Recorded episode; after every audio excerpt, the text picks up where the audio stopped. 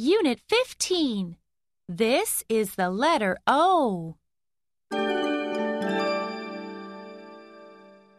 1.